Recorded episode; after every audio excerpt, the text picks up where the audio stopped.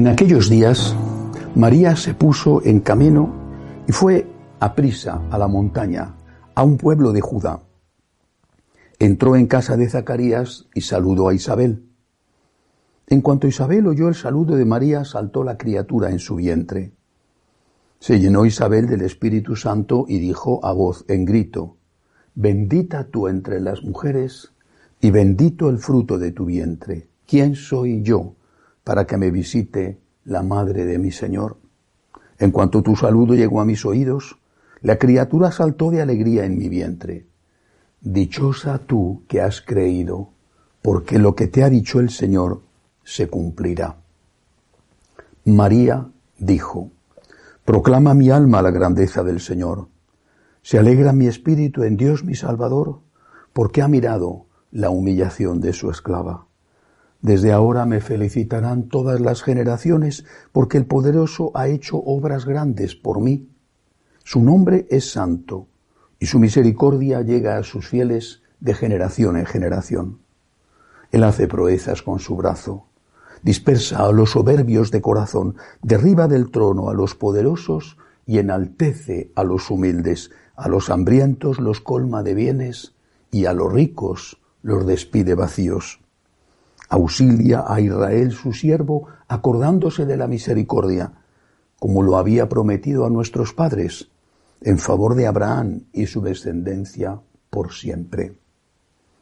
María se quedó con Isabel unos tres meses y después volvió a su casa. Palabra del Señor. Hoy celebramos una gran fiesta de la Virgen, la Asunción de Nuestra Señora en cuerpo y alma a los cielos. Seguro que ella, cuando llegó la hora, dijo aquello que dijo Santa Teresa también cuando le llegó la hora de la muerte. Por fin, por fin por fin.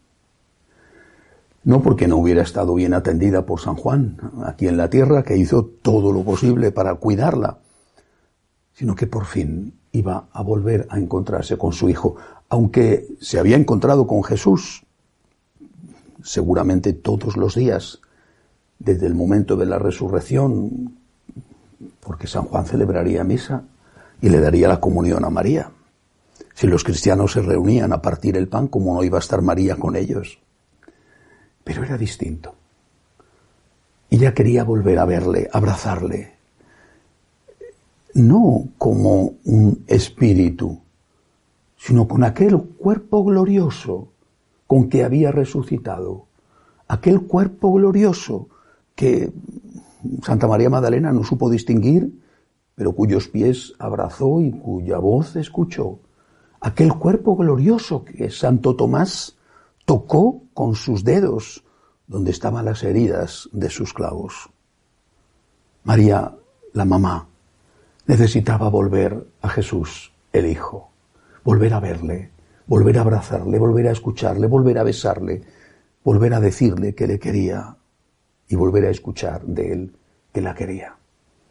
El encuentro entre la madre y el hijo en el cielo tuvo que ser de verdad más que de película, tuvo que ser extraordinario.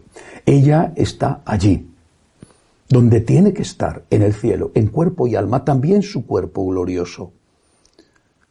Pero está aquí, está aquí. No hay una Eucaristía de la Virgen, no hay. Jesús hizo una Eucaristía, una presencia real suya, no hay una Eucaristía de la Virgen.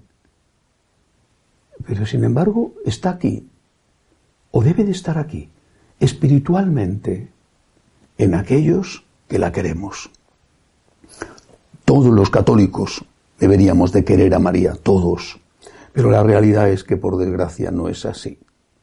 ¿Cuántos son los que no rezan el rosario? ¿Cuántos son los que ya ni siquiera creen en los dogmas que es obligatorio creer para sentirse católicos? ¿Cuántos son los que no piensan nunca en María? Y hablo de los católicos, no de los protestantes.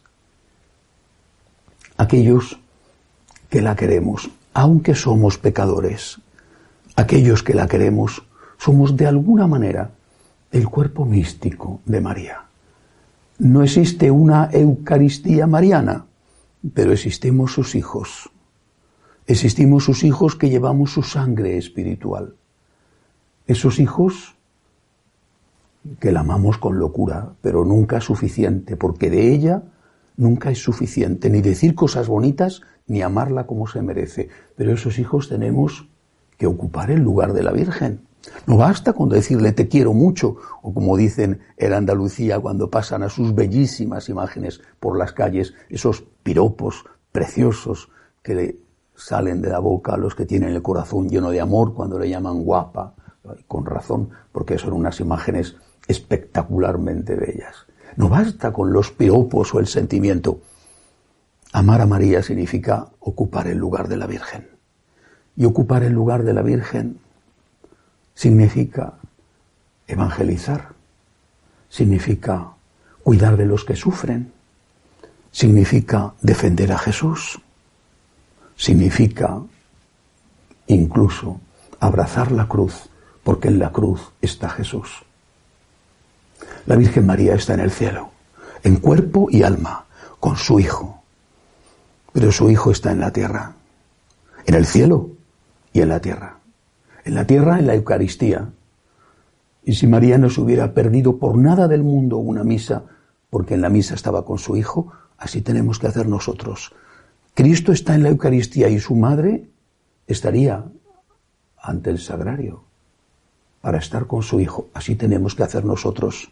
Cristo está en los pobres y su madre estaría consolando, alimentando, acompañando, si pudiera estar, y nosotros tenemos que ocupar el lugar de María.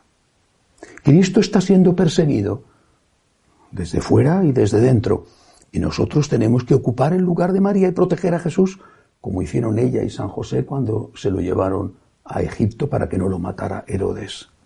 Cristo está en la cruz, y nosotros tenemos que ocupar el lugar de María estando al pie de la cruz, pero al pie también de nuestra propia cruz, porque la Virgen no solamente veía sufrir, sino que sufría. Nuestra propia cruz aceptada por amor a Jesús, como Él aceptó la suya por amor a nosotros. La Virgen está en el cielo. El cielo existe. Es una realidad. Hay vida eterna. Jamás tenemos que dudar de eso. Hay vida eterna.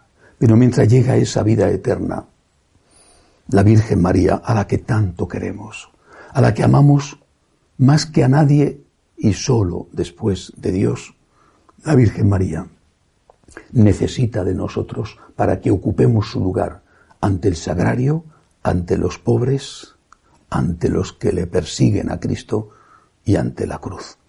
Que así sea.